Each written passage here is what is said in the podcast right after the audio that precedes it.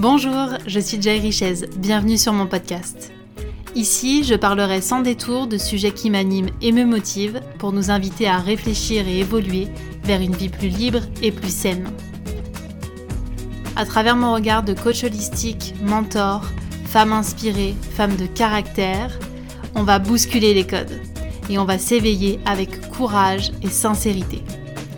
Ces deux vertus seront le leitmotiv de ce podcast avoir le cran de vivre une vie qui nous ressemble et arrêter les fausses excuses. Je vous souhaite une très belle écoute. Bonjour et bienvenue dans ce nouvel épisode. J'ai le plaisir de vous retrouver en solo pour vous parler d'un sujet brûlant, vibrant en cette nouvelle année. Parce que oui, ça y est, c'est notre reprise, vous et moi, après la rediffusion de vos épisodes préférés. Me revoici, me revoilà. Alors je vais aborder aujourd'hui la notion de changement.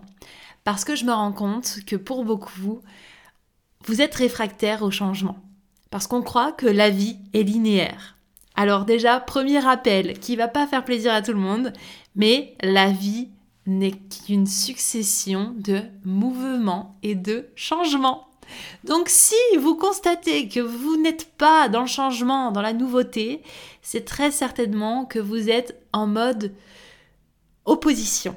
Je ne veux surtout pas vivre ça, je ne veux surtout pas me confronter à l'inconnu. Et puis à quoi ça sert d'abord? Eh bien déjà, première chose, ça sert à quoi? Ça sert à évoluer. L'être humain est fait pour évoluer.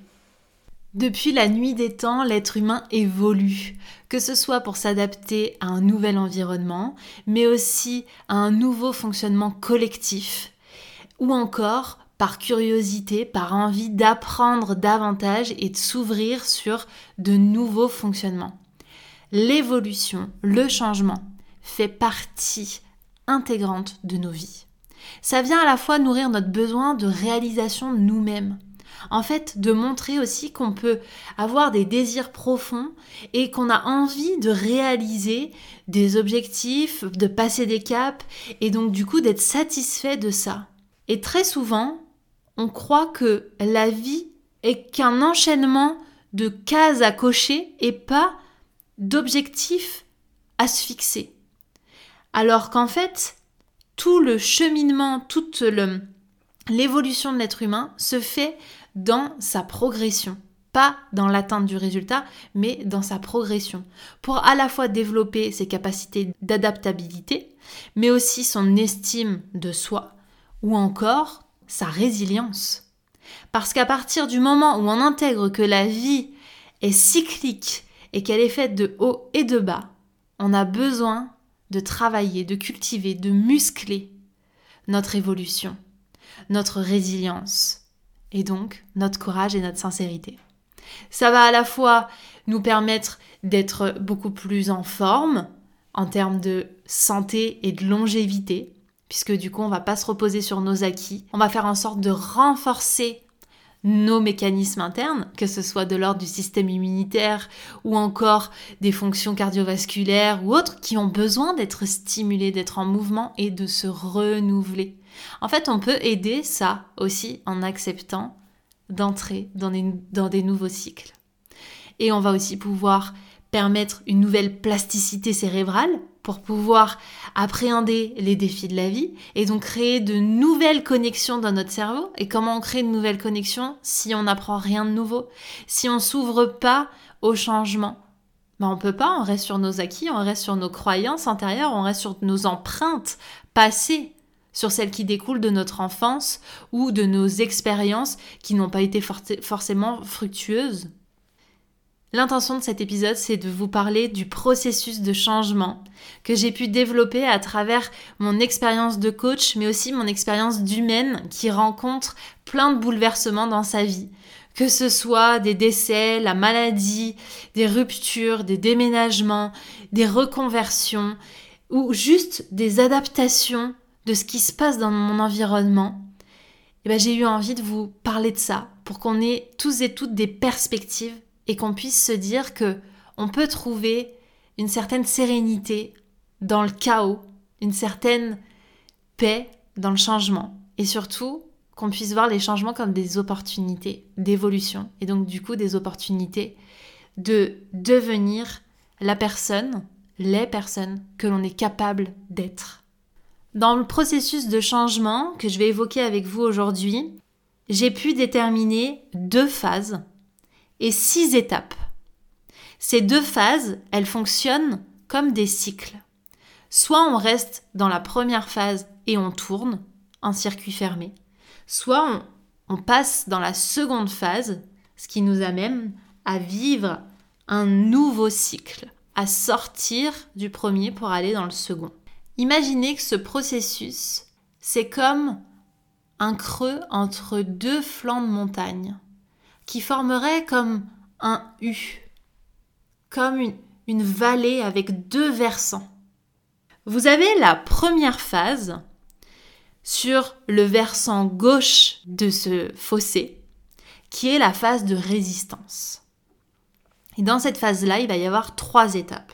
L'étape de l'accusation, celle où on va blâmer l'extérieur, où on va accuser l'extérieur d'être responsable de ce qui nous arrive responsable d'une injustice, responsable d'une trahison, responsable d'une douleur, d'un mal-être. Cette phase d'accusation, elle est extrêmement importante, déjà à reconnaître, mais aussi à comprendre pour pouvoir passer à l'étape d'après. Parce que à ce moment-là, c'est vraiment toute notre physiologie qui se met dans un état de stress, qui se met dans une réaction de survie c'est-à-dire soit la lutte, soit la fuite. Tout notre système nerveux, il se met en alerte. Et donc du coup, c'est totalement instable et on préfère rejeter la responsabilité sur l'extérieur. On pourrait se mettre dans cette partie-là, dans une posture de victime, avec beaucoup de frustration, de colère, et donc du coup croire que tous les malheurs s'abattent sur nous. Prenons par exemple le cas d'une rupture. Dans l'étape accusation, on va blâmer le ou la conjointe quitté ou qui nous a quittés. C'est de sa faute, il n'avait pas à faire ça, il avait qu'à faire des efforts, il aurait pu changer là-dessus, faire un compromis euh, sur ça, etc. C'est vraiment le moment où on est dans c'est pas de ma faute, c'est la sienne. Mais on pourrait aussi prendre l'exemple d'une reconversion qui peut avoir du mal à se faire. Vous êtes dans un job qui vous plaît pas, vous sentez qu'il y a cette envie de changement, mais vous n'arrivez pas à passer à l'étape d'après parce que vous êtes encore coincé dans l'accusation. C'est la faute du patron, c'est la faute des collègues, c'est la faute de la boîte, du fonctionnement, du salaire que vous n'avez pas. En fait, c'est toute la faute de l'extérieur. Ce qui ne veut pas dire qu'il n'y a pas un fond de vérité derrière ça. Ça veut simplement dire qu'on est dans la phase de la résistance à l'étape de l'accusation. Étape 1. Ok, c'est un fait, on constate. Et ce qui est cool avec ce processus, c'est que vous allez constater que vous avez donc six étapes, et là qu'on est qu'à la première, et que vous avez la seconde phase qui est la phase de l'acceptation. Donc il y a une perspective nouvelle, il y a une perspective euh, qui est riche d'opportunités. Je vous parle maintenant de la seconde étape. On est toujours dans la phase de résistance. C'est celle de la négociation. Où justement, on va rentrer dans un moment interne d'ambivalence. Où on va être tiraillé entre le désir de changer et l'envie de rester dans ce qu'on connaît. Et cette négociation, elle peut se matérialiser de plusieurs façons. Dans l'exemple d'une rupture, ça peut être bah, est-ce qu'on pourrait pas euh, se rabibocher? Est-ce qu'on pourrait pas faire des compromis? Est-ce qu'on pourrait pas justement euh, aller euh, faire une thérapie de couple ou que tu changes? Et là, hop, on repasse brièvement dans l'accusation. En tout cas, c'est le moment où on essaye d'avoir cette négociation à la fois à l'intérieur de nous, mais aussi avec l'autre et ou avec la situation.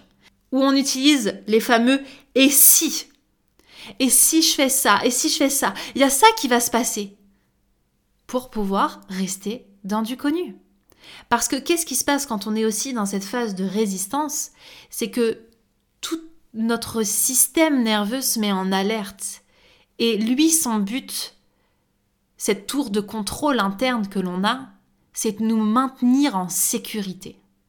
Donc quand on est dans l'étape accusation ou négociation ou dans la troisième que je vais évoquer juste après, on va aller chercher des repères, on va aller chercher ce qui nous sécurise. Et parfois ce qui nous sécurise n'est pas forcément bénéfique, mais comme on le connaît, eh ben on préfère rester là-dedans parce que c'est un moyen de se sécuriser. Si je prends l'exemple d'une reconversion, cette phase de négociation, ça pourrait être si j'ai une augmentation, ça ira mieux. Si je me fais muter, si le patron change, si je change de poste. En fait, on va chercher toujours une, une autre raison de ne pas aller dans le changement. Parce que le changement fait peur, parce que le changement c'est l'inconnu. Et parce que le changement, du coup, pour notre système nerveux, c'est synonyme d'insécurité. Et je pense qu'à partir du moment où déjà on comprend ça, on met beaucoup plus de douceur dans les étapes qu'on traverse. Parce que l'idée, c'est pas de s'auto-flageller et de dire Ah non, surtout pas, je ne veux pas être dans l'accusation, je ne veux pas être dans la négociation. Vous allez y passer quoi qu'il arrive. Alors acceptez-le. Et même, vous pouvez rire de vous-même quand vous vous voyez négocier et pinailler sur des choses qui ne vont rien changer au final. C'est un processus à la fois physiologique et psychologique et émotionnel. Ne cherchez pas à lutter, même si vous êtes dans la phase de résistance. Et on en vient à la troisième étape de la phase de résistance, c'est celle de la nostalgie. Alors celle-ci personnellement, c'est la c'est ma préférée parce que je trouve le cerveau incroyable parce qu'il ressort généralement que des choses vraiment impactantes. Dans cette phase de nostalgie, on est vraiment dans une recherche d'apaiser la tristesse, d'apaiser la douleur. Parce que on commence petit à petit, on a mis juste un petit doigt de pied dans la phase de conscientisation de ce qu'on allait perdre. On rentre petit à petit dans un deuil qu'on va devoir faire. Le deuil de la personne que l'on était, le deuil d'une relation, le deuil, le deuil d'une vision, le deuil d'une concrétisation, le deuil d'un fonctionnement en fait. Et parfois, bah, c'est le deuil d'une posture. Bah voilà, j'étais la copine de. On doit faire le deuil de ça quand on change. Ou j'étais euh, à tel poste, quand je me présentais, c'était ça. Donc il y a tout un, un système interne qui va devoir se remettre en question, parce qu'on va peut-être parfois changer de posture et faire face à cette perte-là. Et là, ce que je trouve fascinant dans cette étape de nostalgie, c'est que le cerveau le système nerveux au sens large va nous envoyer des souvenirs, des émotions, des ressentis, tout ce qui va toucher nos sens pour nous rappeler ce qui était bien, ce qui nous faisait du bien. Dans le cadre d'une rupture, ça va être des moments joyeux, ça va être éventuellement une odeur, un fou rire, que des choses vraiment sympas à partager. Mais en aucun cas, le cerveau va nous proposer toutes les disputes, tous les noms d'oiseaux qu'on s'est envoyés, tout ce qui n'allait pas, etc. Dans le cadre d'une reconversion, on va nous renvoyer tout ce qu'on perd. Tu te rends compte tous les avantages, le ticket resto, la voiture, la mutuelle, tout ça, tout ça, ça fait partie d'un processus qui est je te renvoie toutes les choses qui te sont bénéfiques. Toutes les choses que tu aimes, mais je ne mets surtout pas en avant tout le reste parce que ça raviverait la douleur qui fait mal et le système nerveux ne veut surtout pas nous mettre dans cette insécurité émotionnelle et donc utilise l'artillerie de la nostalgie. Et là, c'est vraiment la partie où on occulte tout ce qui ne nous convient pas, toutes les valeurs bafouées, tout ce qui fait qu'on a vraiment envie d'aller dans le changement, et c'est cette étape qui peut nous faire rester en cercle fermé dans la phase de la résistance, puisqu'on va revenir sur de la négociation, puis de l'accusation, parce qu'on nous a resservi de la nostalgie sur ce qui nous convient. Donc on s'accroche à ça. Ce qu'il faut comprendre, c'est que dans cette phase de résistance, ce qui se joue, c'est notre peur de l'inconnu. Peur de perdre une part de notre identité.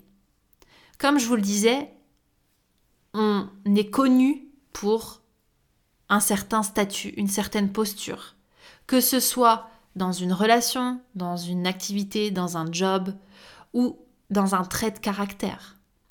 Si vous êtes connu pour être la personne qui parle sans filtre et que demain vous décidez de changer, donc de rentrer dans ce processus de changement pour pouvoir parler de façon plus authentique et ne pas parler avec agressivité, forcément, vous allez déclencher une perte d'identité.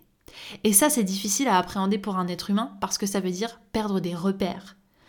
On a tous et toutes des repères qui nous sécurisent, même, encore une fois, s'ils ne sont pas gratifiants.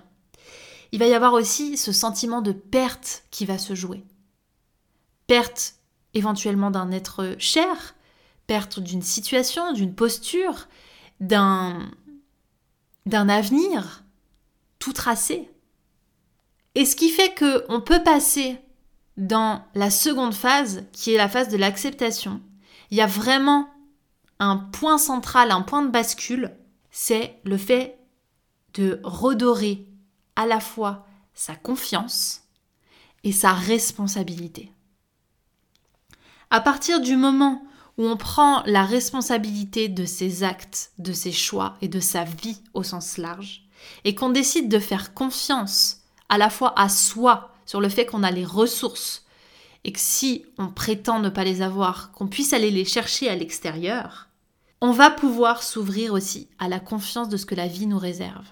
Parce que, je vous l'expliquais au début de cet épisode, croire que la vie est un long fleuve tranquille et que rien ne change, rien ne bouge, que rien ne doit changer, que rien ne doit bouger, ce n'est pas aller dans le sens de la vie qui, elle, est faite de variations. Et quand on, lutte de toutes nos forces, on se fatigue. Alors que si on décide d'accepter, de prendre sa responsabilité, et qu'il sera peut-être nécessaire de faire évoluer des choses en nous, on passe de façon plus sereine et plus détendue dans la seconde phase, qui est l'autre versant de, ce fossé entre les deux montagnes, qui petit à petit nous amène à grimper. Dans la quatrième étape, celle de la permission, c'est-à-dire s'autoriser à vivre l'inconnu, à vivre la nouveauté, à s'imaginer de nouvelles opportunités. Dans le cadre d'une rupture, ça pourrait être le fait de commencer à ressortir avec des amis, à retirer les affaires du conjoint qui reste, à petit à petit commencer à faire du tri, à faire de la place, à faire de l'espace. Pour la reconversion, ça pourrait être tout simplement le fait de faire un bilan de compétences, de s'intéresser à des formations, de se faire coacher pour savoir où est-ce qu'on en est, où est-ce qu'on a envie d'aller de faire en sorte de s'ouvrir à une nouvelle réalité. C'est ça qui se passe dans la permission.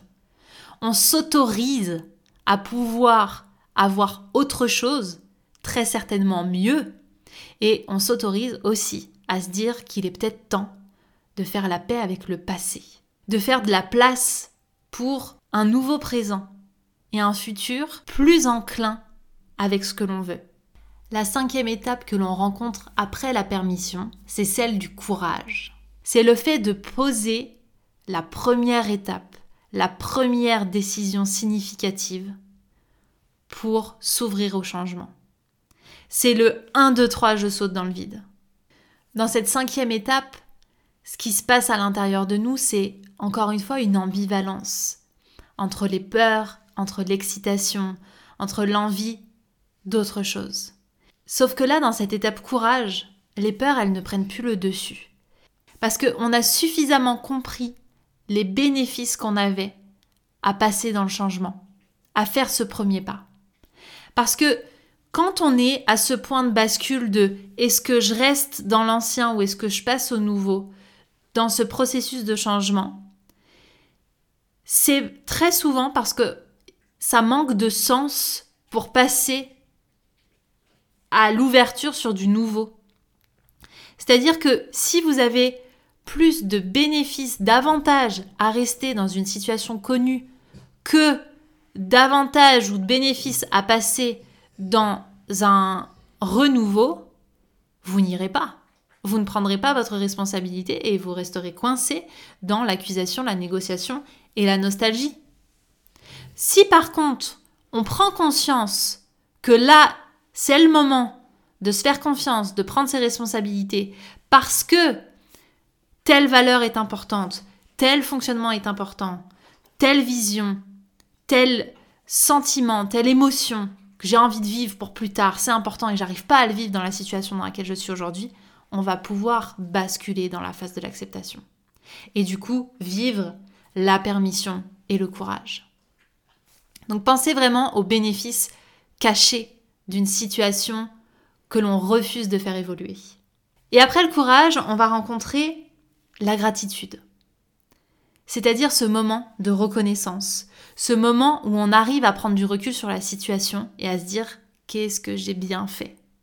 Là, c'est vraiment une émotion de, cœur rempli d'amour, de joie pour ce qui a été, pour notre passé et aussi pour ce qui est aujourd'hui. Parce qu'on arrive à visualiser le chemin parcouru. On arrive à voir qu'on est passé de l'accusation à la négociation, en passant par la nostalgie, pour ensuite se s'autoriser à, puis à faire ce premier pas. En fait, on a suffisamment de visibilité sur, sur le chemin parcouru. Et une fois qu'on arrive là à cette gratitude, on comprend que tout le processus est important. Tout le processus est bénéfique. Dans le cadre d'une rupture, par exemple, quand on arrive à la gratitude, on voit qu'on a fait un chemin sur soi, qu'il y a eu une croissance personnelle. Et on n'est plus en train d'en vouloir à l'autre. On n'est plus en train d'en vouloir à une situation, un contexte ou autre. On est juste en train de le remercier pour nous avoir fait passer toutes ces étapes et nous avoir fait grandir. Parce que le changement, c'est ça. C'est nous permettre de gagner en maturité, nous permettre de gagner en conscience et aussi de gagner en résilience, encore une fois. Parce que plus on va traverser ce processus de changement, plus on va être apte à recevoir les bouleversements de la vie. Subis ou choisis. Dans le cadre d'une reconversion, ça va être le moment de regarder tous les défis qu'on a surmontés et de voir que notre confiance, elle s'est développée au cours de tout ce processus. Que bien sûr, on a douté, on a eu peur, on a été triste, ça a été douloureux de quitter plein de choses. Et en même temps, c'est ça qui fait la beauté du parcours. Donc ce que j'avais envie de vous partager à travers ce processus du changement, ces deux phases de résistance et d'acceptation, et ces six étapes. L'accusation, la négociation, la nostalgie, la permission, le courage et la gratitude, c'est que c'est normal de traverser tout ça. C'est que le sens que vous pouvez mettre derrière, c'est que c'est un parcours psychologique, physiologique, et que tout va s'entremêler pour d'un côté vous maintenir dans un espace de sécurité et que l'enjeu pour chacun d'entre nous, c'est de pouvoir saisir ce point de bascule où on crée de la sécurité même dans l'inconnu, où on se crée des ressources, où on cultive notre confiance, où on fait en sorte d'aller chercher des bénéfices de l'autre côté, sur la seconde montagne, pour pas rester dans ce creux, dans ce fossé, qui est à la fois un gouffre émotionnel et aussi une stagnation humaine. Comment on fait pour passer de l'un à l'autre? Eh bien, on se pose des bonnes questions. On cherche à voir aussi ce qui se trouve de beau de l'autre côté. Quelles sont les opportunités? Pour en fait pouvoir presque anticiper le processus maintenant que vous le connaissez. Parce que sans avoir la visibilité sur ce qui se passe ensuite, c'est compliqué. Alors que là, si vous vous dites, ok, peut-être bien que je suis dans la négociation aujourd'hui sur tel sujet. Comment je pourrais passer dans la nostalgie et dans la permission et dans le courage, puis dans la gratitude? Ça viendra naturellement à partir du moment où vous aurez pris votre responsabilité et vous aurez décidé de vous faire confiance et de faire confiance à la vie sur ce qu'il y a de mieux pour vous. Parce qu'il y a une notion dans laquelle je crois, c'est que la vie nous veut toujours du bien. et que c'est nous qui décidons de croire qu'elle est injuste parce que on est réfractaire au changement. Je vous souhaite une très belle réflexion.